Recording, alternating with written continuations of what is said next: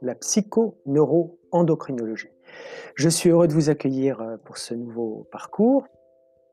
Alors ce parcours comporte 11 modules et comme à chaque fois, une partie bonus euh, qui vous permettra d'accéder à de nouvelles ressources allant au-delà de ce module, de ce parcours.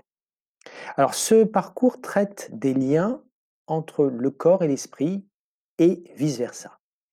Alors au programme, vous allez aborder en module 1 une introduction générale, définition, histoire de la psychoneuroendocrinologie. En module 2, on va parler de l'ADN et de l'épigénétisme. En module 3, les différents systèmes nerveux. Module 4, les différents cerveaux. Module 5, la plasticité neuronale. Module 6, les systèmes de la PNEI. Module 7, le stress. Module 8, les maladies dites psychosomatiques. Module 9, placebo, nocebo. Module 10, émotions, pensées, croyances et guérison. Et enfin, module 11, le pouvoir du cerveau et les différentes approches psychosomatiques. Alors vous verrez tout au long de ce parcours, et, comme toujours, vous allez retrouver des outils d'apprentissage variés, des fiches techniques, des vidéos, des paroles d'experts sous forme de podcast, euh, des QCM, des questions forum, des questions collaboratives, des cas pratiques, et enfin le livret, le résumé.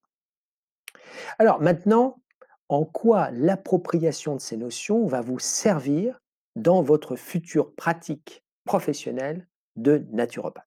Eh bien, ça vous permettra, d'une part, à identifier chez votre client son profil en matière de PNEI, s'il est plutôt cerveau droit, cerveau gauche, quelle est sa prédominance limbique, reptilienne. Et donc, vous donner une idée de la meilleure façon de l'aborder pour lui présenter les choses, je dirais pour faire mouche dans votre bilan de vitalité. Lui expliquer également l'importance de l'épigénétisme et de justifier ainsi son rôle dans l'amélioration de ses conditions de vie par l'hygiène de vie eh bien, pour améliorer, bien sûr, toutes ces chances, toutes ces capacités d'auto-guérison. Également, pouvoir lui expliquer la psychosomatique dans la genèse ou le développement de ces troubles physiologiques. Mais surtout, utiliser les différentes techniques propres à la PNEI pour favoriser une autre façon d'être et peut-être le ramener vers la santé. Également, adopter la bonne posture, dans l'utilisation des mots que vous choisirez, une posture professionnelle dans vos recommandations, ce qui permettra aussi avec lui de créer une relation de confiance.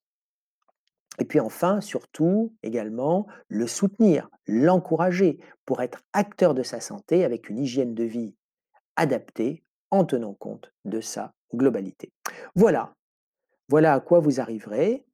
Euh, bien, je vous souhaite un, un bon parcours et je vous dis à plus tard.